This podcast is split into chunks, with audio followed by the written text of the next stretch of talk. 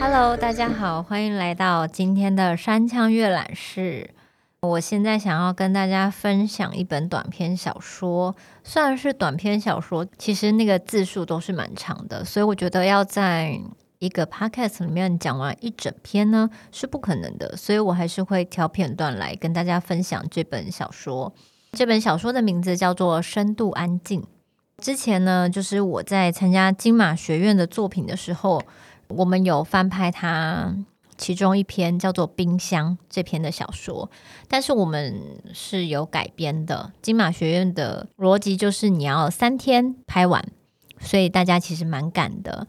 前置作业、写剧本啊，跟开会讨论啊，都是为了这三天能顺利的执行。他们想要训练这些导演们每天都不超时工作，所以金马学院是一天只能工作十二个小时，听起来很长吧？但其实拍片常常会更长。十二个小时算蛮好的，三天十二个小时，总共三十六个小时要拍完一部短片。那所以我们选的篇幅就会比较是短篇的故事，通常都是短篇小说改编。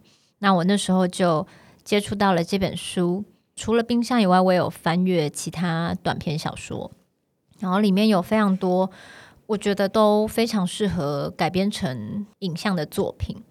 嗯。就是也想要推荐这本《深度安静》给大家，而且我觉得这一本小说的名字取得很好，就是不管是冰箱，或是我接下来想要分享的这个短篇小说，它叫做《一个干净明亮的厨房》，都会让你在阅读的时候觉得很安静。嗯，它的整个氛围就是一个真的是很安静，所以读起来这本小说会让我觉得进入到一个很空、很安静、很空旷的房间。那我现在就来读一点点片段，对。那至于就是完整的小说呢，大家如果听了以后意犹未尽，请自己去翻看，就是自己去找来读。我觉得台湾的小说创作者或是各类型的文字创作者的书，其实很多都非常好看，只是大部分的时候我们很习惯去先读翻译小说。或是一些类型小说，可是其实台湾也有非常多很不错的华文创作者。为了怕大家就是 mix 掉这本好看的小说，我现在就来分享一些片段。好，这是一个干净明亮的厨房的第一百五十二页。那我要开始喽。为什么愿意来陌生人家里用餐？他用汤匙舀汤，在入口前吹凉，因为工作的缘故。翻译过不少美食文章，却从未真正品尝过。他仔细的把汤喝完，刚好看到你的邀请，才决定不管如何一定要过来。如果不这么做，会觉得自己不管对于工作以及生活，就像看一本书，一直停留在某个字或某个空格上吧。他的话让他有些惊讶，但想不到该怎么回答。空无一物的客厅，使窗外的光影与室内更为鲜明。有时候聊到不知道说什么，两人就会一同看向窗外。裴俊明记得是那种说不出来的晴朗，没有云，非常的深邃，像是蓝到了宇宙里。用餐的过程，时间继续流逝，而且今天他们的午餐已经稍微延迟了。如果你愿意挂牌营业的话，这里真像是个高空餐厅呢。他看向窗外，还能够看见月亮。他说。这是 Day Moon Kitchen 的由来吗？你知道潮汐的力量主要来自月球的引力，明明是最小的星体，却因为距离最近而影响最大。不过据说月球正在慢慢远离我们，每年三点八公分。他们不约而同提到了这个距离。住家大楼不能营业，我也不想把兴趣变成工作。他补充说。这时候已经是下午五点多。裴俊明想邀请他继续用晚餐，毕竟对方都来这么一趟了。他正思考该陆续准备哪些料理。今晚和其他朋友有约了，不然明天午餐如何呢？他微笑提议。艾里离开之后，裴俊明洗净他用过的餐具，找了一个最适合的位置放好晾干。那天下午，阳光清澈了好几个小时。之后，他们都约午餐。不过艾里每次来都会迟到，而且迟到的时间一再延后。对此，他也一再表示歉意。为避免错过最佳的赏味时间，裴俊明礼貌地留给对方手机号，请他在抵达前半小时联络他。即使如此，对方还是迟到了。往后两人索性不再约时间。他来了之后，他才开始下厨。为什么每次都会迟到？因为我迷路了。他说：“迷路？对，怎么走都无法到达目的地。我很容易迷路，因为容易迷路，没办法准时上班。”只好选择在家的工作行业，比如说翻译。他说迷路之后，真的只能靠计程车了。我没迷路过，他说，但那应该是件很麻烦的事。他回头看了一下空旷的客厅，比起自己习惯多年的迷宫，这间房子的摆设更让他好奇。你呢？为什么家里的东西这么少？你不觉得这样空着，只剩下房子本身的线条比较有家的感觉吗？他说：“因为家被各式各样的物品掩盖了，就是这个意思。家是不用整理的，颇有禅风的感觉，或者说未来感。”他说：“就像你的摆盘一直都很干净利落，很有那种味道。不过，不考虑放一组沙发吗？”他听完起身，倒了一杯茶给他。我没想过两者之间的关联。他一边倒茶一边说：“他告诉他，其实外食并不让他厌烦。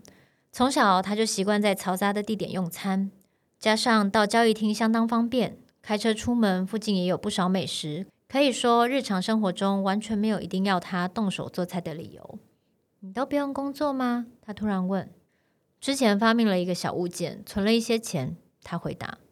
两人从料理聊到彼此的生活和兴趣，再聊到彼此的过去，还有近期的事。他们也发现自己的专业 USB 和翻译都是作为一种连接而存在。当他们突然没了话题，就会从窗外的月亮重新聊起，像潮汐般不间断地回荡在彼此间。自从两人一起用餐，他下厨烹饪的态度也随之调整。比如一道菜做得好不好，只有吃了才知道。漂亮却不美味的菜，就只是炫技而已。况且一道菜的好坏，不是看做的到不到地，而是必须以当下用餐的体会为准。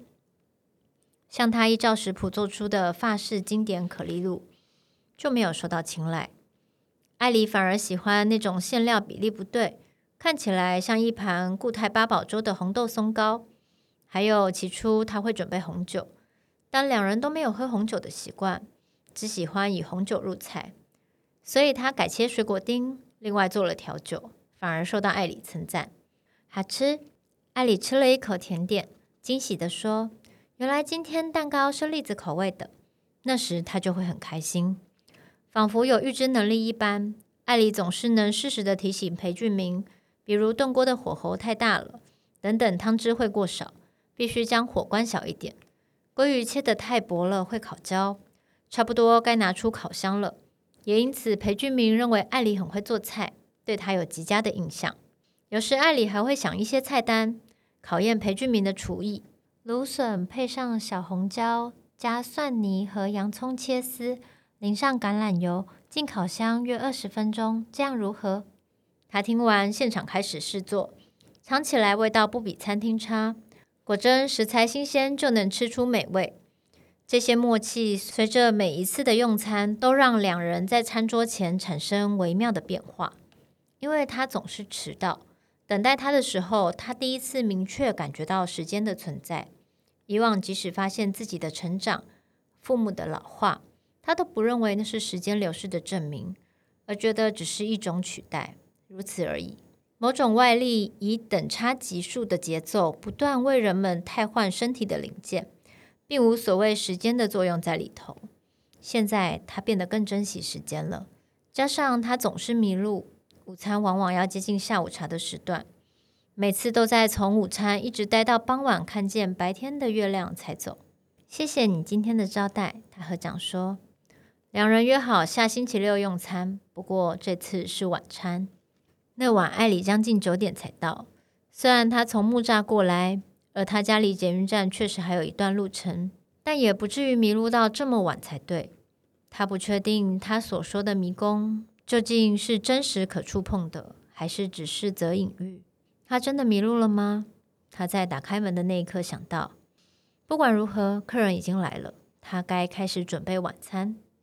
裴俊明想端冰箱内的食材，仔细回想之前艾里用餐时的反应与好恶。既然接近宵夜时段，不如来点清淡的吧。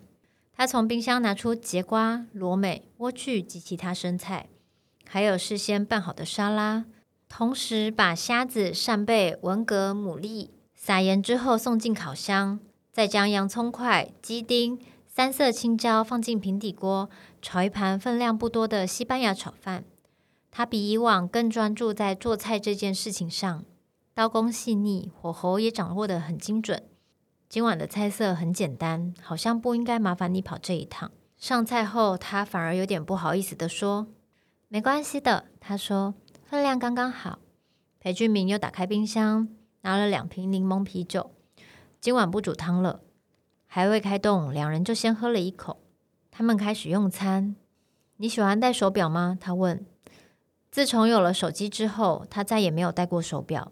简单来说，钟表已经从他的人生中被舍弃，时间终究是不重要的。而他握着左手的月相表，解释手表底下有一颗痣，是他的胎记，淡淡的像一块黑色的星云。有一天发现它的颜色越来越淡，怕哪天就那样消失了，所以干脆把它盖住。你担心自己会消失？也许吧，他说。以前无意中逛到某个部落格，都写些简单的生活琐事，读起来很轻松。可是自从我订阅后，却不再有新的文章。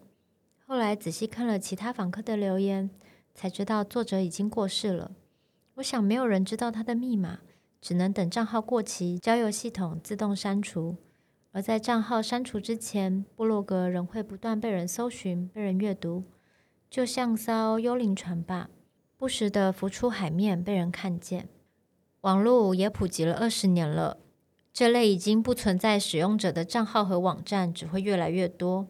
他坐在他对面用餐，像是接着他的话。网络会越来越像书本吗？大部分书的作者都过世了，恐怕是吧。没有人会永远存在。今晚的沙拉我很喜欢，很清爽，跟你家一样没有负担。他说，像是要转移话题。大概知道为什么现代人喜欢重口味了。用餐时不是赶时间，就是看电视，又或者是一大群人聊天，好像一定要不断刺激味蕾才会注意到眼前的食物。我是来 Day Moon Kitchen 后才体会到的，这边什么都没有，吃饭必须非常专心呢。好，刚刚念到这前面一段，就是他们两个用餐的过程。其实这本小说里面有非常多看似写实，但是其实好像有一点不太如常的一些设定。就像这个人他在网络上一直拍他的菜跟大家分享，然后也会邀请人家来吃东西，所以就是大家都来了这样子。然后不过这个女生大概就是来了非常多次，然后他们就开始有一些交谈、一些对话。然后我觉得这个东西感觉好像在一个异次元或者在另外一个星球上用餐。可以看出他们两个的某一些好像有一点怪怪的地方，可是又说不出哪里怪，就是介于那种脱离常轨，但是又好像也没有那么脱离。就是你日常说硬要这样子过生活，或是这样子没有任何防备的到陌生人家吃一顿饭，就就吃完饭就走了，然后每次来都迟到，就是这些很奇特。然后或是这个女生说的话，然后两个人之间的对话。都很特别，但是因为这个小说真的太长，我怕大家我念完大家就已经知道车子已经到站了，还没有听完，或是你已经睡着了，所以我就是念了一下他们刚刚在吃东西呀、啊，或是一直准备每一餐，然后这个女生每一次来的一些东西。那当然，这个关系会不会持续呢？或是这个到底是一个什么样的关系？是一个私厨的关系吗？就是一个厨师跟一个顾客之间的关系嘛，他其实他也没有让他付钱。他之前在网络上就是让大家来吃饭的时候，他其实也就是只是想要分享他的料理。我觉得里面有提到很有趣的东西，就是他之前都没有觉得有时间的感觉，直到这个女生开始出现，他才感觉到了时间。以前他都不觉得时间有带走什么东西的变化，他觉得人变老或是人成长都跟时间没有关系，那只是一种时间的流逝，他都没有感觉到。他觉得那个只是一个。替换。他觉得这跟时间没有关系，可是因为做菜如果菜凉掉就不好吃，所以当这个女生每次都不确定什么时候来的时候，她突然觉得啊，我感觉到了时间的流逝。那即使他叫这个女生，你快到的时候提前半个小时跟我说吧，我先把菜热了，这个女生也都不会打给他。这是一个很特别的两个人的关系。然后我想要念，再往后念一下，就中间跳过一些，就是他们两个相处的东西，大家可以自己去看一下。那后来，当然，这个女生突然就像她突然出现一样，她也是突然又消失了。所以，这个男生他后面有这段文字，他说：“一个人住在这么大的房子里面是什么样的感觉？偶尔用餐的时候，他会想起两人曾有过的对话。他们坐在餐桌前，各自拿着汤匙，过了好一阵子，忘了是谁先开口说。”以前曾经想象住在大房子里的人都过着什么样的生活，只是最后还是无法想象住在里面的快乐，却可以想象住在里面的寂寞。厨房荒废了一阵子，但时间并不是很长。不知不觉，户外已是冬天。他坐在厨房的高脚椅上，手拿一瓶罐装饮料，看着白天的月亮。他知道，一个家有厨房才有温暖。这是他确切感受过的。开火可以产生热度，食物可以增加身体的热量。他仍然持续写部落格，放上自己做的菜，将烹调的声音有节奏的去取代时间。他不再按照食谱下厨，而是让脑袋里的想法来动作。裴俊明仍旧在他干净明亮的厨房聚精会神的做菜，那种专注仿佛重现了人类文明缔造的过程。我觉得真的是一一个很特别的小说，而且我觉得光是听描述就很有画面。有时候我觉得一些作品被改编成影像，是因为他们本来就已经仿佛画好了分镜，自带画面感。然后像我就会很想要演这样的短篇小说里的场景跟情节。因为它还有一些空间，它有一些未说明的事情，这个就是演员可以去自己去投入、去想象、去发挥的空间。在阅读这本小说的时候，我其实也会去思考，像这种感觉有一点好像说不出来的关系，或是说不出来的暧昧不明的一种人跟人之间的交汇。有时候他会在，可能不像我们，就是大家有时候会觉得交朋友说啊，那你知道他叫什么名字吗？那你知道他诶几岁吗？他什么星座吗？大部分的人都会去用各种资讯去认识一个人，或是觉得你知道他越多事情，你才是越了解他。可是我觉得有时候人跟人之间的相处，如果真的很舒服、很自在，甚至是不用语言，也不用交谈太多，甚至只是坐在一起吃个饭，聊一聊没有话聊了，一起看向远方，那个都是一种相处啊。那那个也都是一种理解跟认识。我就在思考我自己人生中有没有遇过这样的人，就发现其实还蛮多的。因为有时候工作结束以后真的很累，有一个让你觉得很自在的人，可能只是一起吃个饭，或是一起坐着发呆，我都觉得这样子的一个小小的陪伴，就是会让人觉得很有被理解的感觉，或是一个小小的停靠点，这样子，这样的情感，这样的关系，我都觉得它并不是世俗定义的。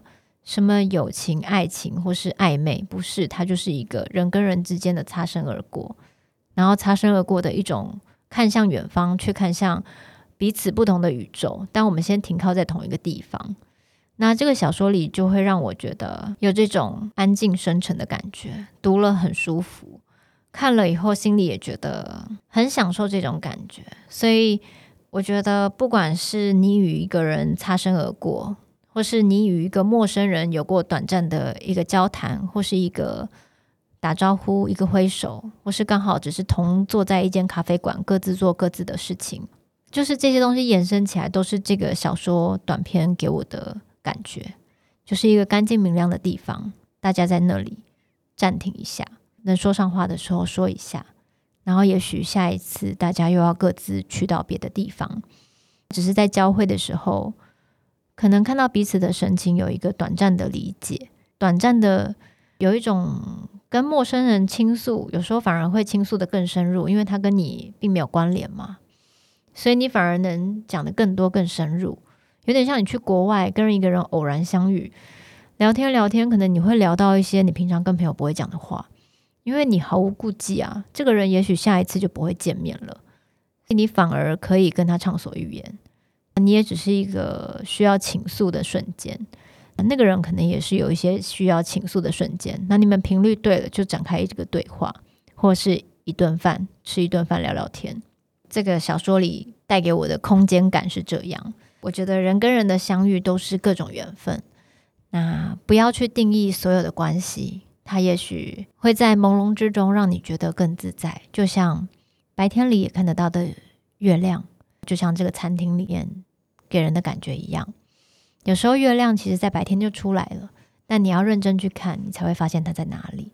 那祝福这世界上各式各样舒服的角落，然后也祝福你有一个干净明亮的厨房，然后祝福你在你的房子里，即使感到寂寞，偶尔也会有人跟你一起感觉这个寂寞，看向远方。